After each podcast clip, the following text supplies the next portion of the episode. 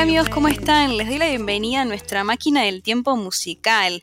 Mi nombre es Sofía Alfonso y junto con Axel Castellón hacemos un recorrido por la historia de la música, resaltando las canciones más icónicas de todos los tiempos. Hoy puntualmente vamos a hacer un análisis en profundidad de una de las canciones más famosas del rock, ¿sí? de una de las bandas más importantes, grandes y más famosas del mundo. ¿sí? Vamos a hablar sobre los Rolling Stones y su tan conocida y un tanto controversial canción llamada Simpatía por el Demonio. Nature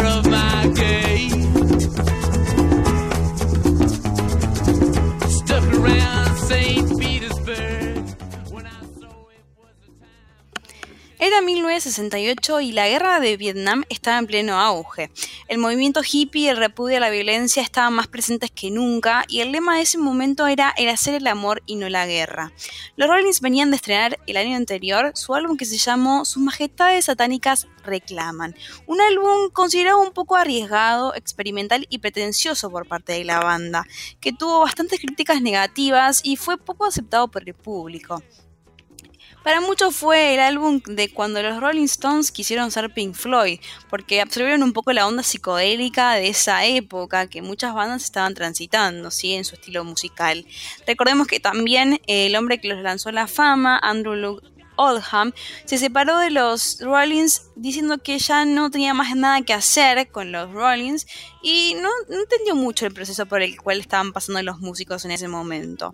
Así que en este contexto es, el, es en el que la banda británica lanza este sencillo que se llamó Simpatía por el Demonio, el 6 de diciembre del 68 que formó parte del álbum de eh, Bear's Banquet, El banquete de los mendigos en español, y fue escrita y eh, compuesta por Mick Jagger, aunque también tiene arreglos musicales de Kite Richards, el guitarrista de la banda. Este álbum prometía que los Stones iban a dejar esta psicodelia de lado y iban a eh, volver un poco más al ruedo. Recordemos que esta canción fue ubicada también en el puesto 32 por la revista Rolling Stones en el ranking de las 500 canciones más grandes de la historia de 2004. Se conoce que esta canción se basó en la novela de Mikhail Bulakov, El maestro y la margarita, libro que en ese entonces le regaló la novia de Mick Jagger. Aunque también Jagger eh, en una entrevista contó que se inspiró en la literatura francesa también para hacer la canción. Ahora bien, escuchemos un poquito eh, más de esta canción y analicemos la letra, así nos adentramos en lo que quiere decir Mick Jagger con esta, con esta canción.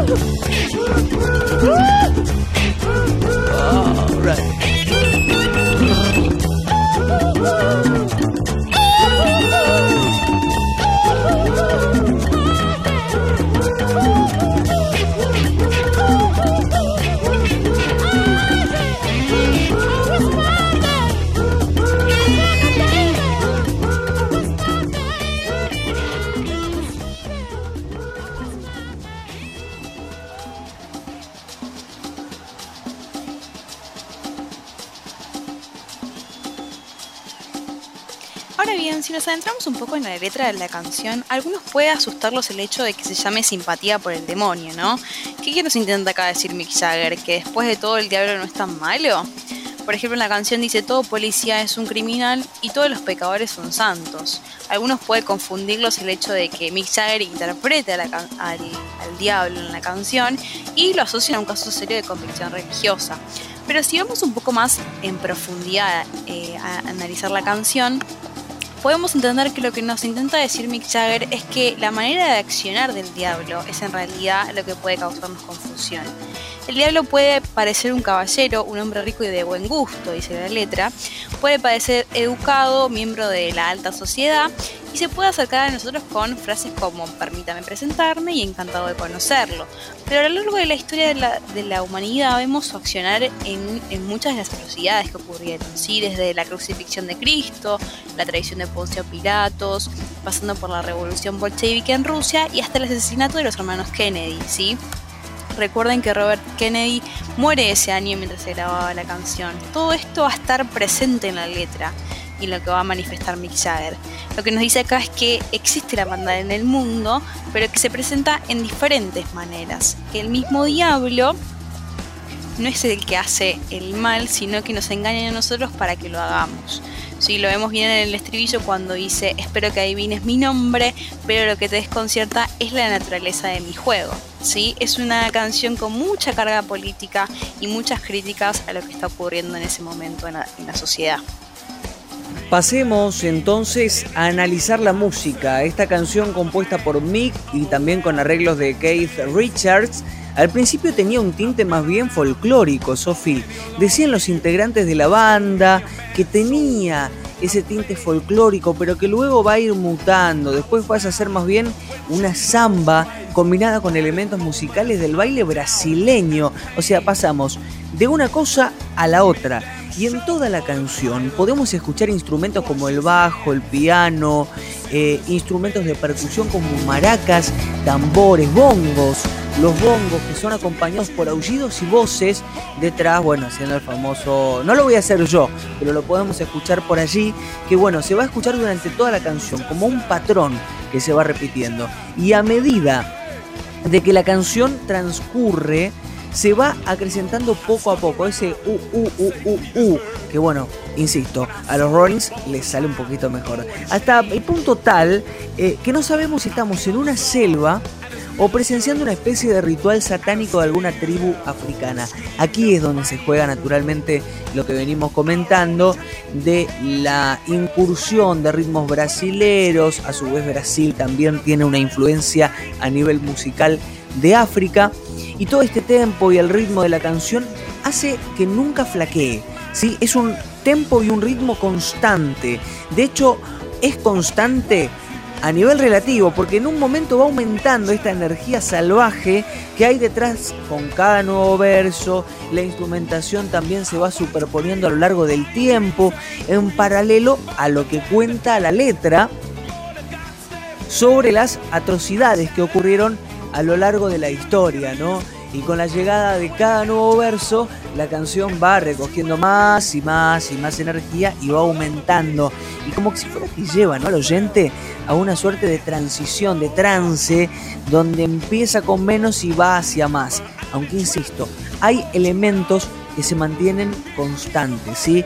El piano y el timbre de la voz de Jagger se vuelven más frenéticos, más enojados. ¿Podemos hablar de un piano enojado? Sí, claro, podemos hablar de un piano enojado, de un piano apasionado, de un Jagger que también deja todo en la letra de la canción y ni hablar en las versiones que se van dando en vivo, ¿sí?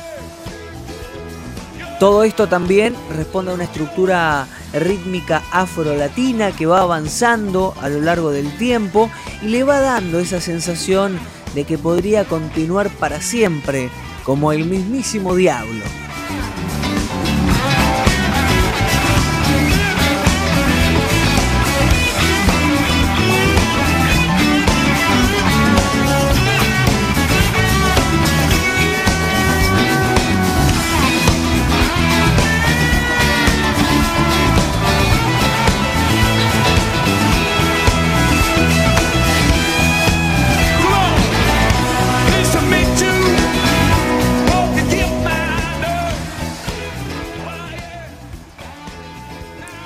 Simpatía por el demonio uno más uno.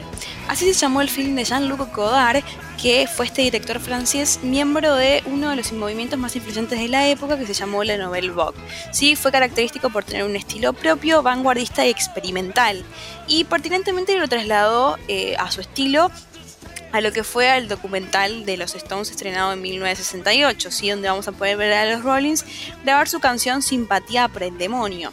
En un principio Godard quiso grabar con los Beatles, pero estos se negaron y él se decidió por ir eh, por los Stones. ¿sí? En el documental vamos a poder ver a los Stones operar en el estudio de grabación, donde Mick Jagger y Kate Richard vamos a poder verlos eh, como los líderes indiscutibles de la banda, ¿sí? Eh, los que llevan la posta del grupo, y Godard nos va a dar acceso a toda esa intimidad ¿no? del proceso creativo que, que están pasando los Stones en ese momento. Como muy pocas veces se ha visto en la historia, ¿no? Porque antes quizás no estaba tan de moda mostrar todo lo que sucedía mientras se componía una canción. Hoy en día lo vemos más en las redes sociales o mismo en los videos musicales que los artistas comparten, ¿no? En las redes. Lo que va a hacer Godard en este documental además es contraponer lo que sucede eh, puertas adentro del estudio de grabación eh, de una de las bandas más famosas del mundo, como son los Rollins, con lo que sucede puertas afuera, ¿sí? Recordemos que en ese momento la guerra de Vietnam estaba en pleno auge, la revolución, la discriminación, estaba todo muy a flor de piel, ¿sí? La gente salía a las calles a hacer grafitis, eh, a revolucionarse. Godard quería mostrar esta realidad, ¿sí? donde creía que el gobierno democrático que estaba en ese momento estaban que decía estar contra decía estar en contra de la guerra, pero que en realidad no hacía mucho por lograr la paz, ¿sí?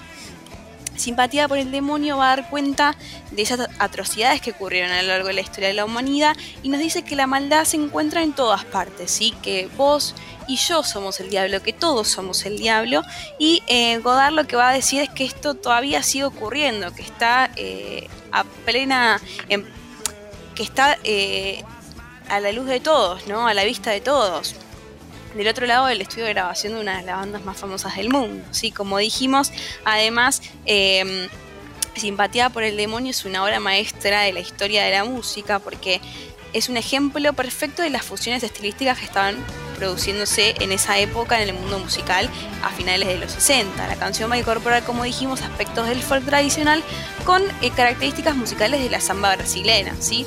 Esto va a cambiar un poco el estilo de composición de las canciones de los Rollins. Después de esto van a ser como va a ser va a suceder esta época dorada de los Stones, ¿sí? Y se van a posicionar como tales, ¿sí? Como los conocidos eh, Rolling Stones que hoy en día que hoy en día conocemos. Esta función de los músicos ingleses era muy em, característica de la época y eh, era un ejemplo de la polinización cruzada de, ideas que estaban teniendo lugar en el mundo del rock en ese momento. Así que los invitamos a que la escuchen a la canción, hagan un parate y, la analicen un poco, escuchen la letra, vean el documental de Godard, que la verdad es muy enriquecedor y tiene mucho para, para, analizar. Tanto la letra como el documental, la canción es una obra maestra también de la música, combina muchos eh, estilos musicales, así que los invitamos a que, a que la escuchen. ¿Cuántas bandas han sido influenciadas por los Rolling Stones? ¿Cuántas personas como vos, como yo, han perseguido este estilo de música como forma de vida, ese flequillo, ¿no? En Argentina, bandas como La 25, como Los Jóvenes por Dioseros, Los Ratones Paranoicos, una de mis bandas favoritas, Sofi, Viejas Locas y Babasónicos tienen un tinte rolinga, lo podemos decir así, en su estilo musical. Recordemos también que en nuestro país el auge de la subcultura rolinga que vestía y se alimentaba de los Rolling Stones empezó a crecer a partir de los años 80. Vivir y respirar rock and roll era lo que nos movía en ese entonces, los Rolling Stones de esa época ya estaban asentados como grandes del rock. Eran diferentes de los que hicieron simpatía por el demonio, los que hicieron esta canción, recordemos que estaban todavía buscando su estilo propio, como dijimos, su sonido, su perfil, su estilo, su identidad. Bueno, se llevaron el apodo de chicos malos que los diferenciaba de los Beatles, que hacían un rock con tinte de pop, un rock diferente. Bueno, tema aparte que vamos a desarrollar en otro especial.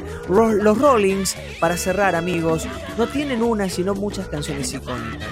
Gracias por acompañarnos en este viaje hacia el pasado, en nuestra máquina del tiempo musical. Será hasta la próxima para seguir hablando de canciones, canciones que son parte de nuestra vida.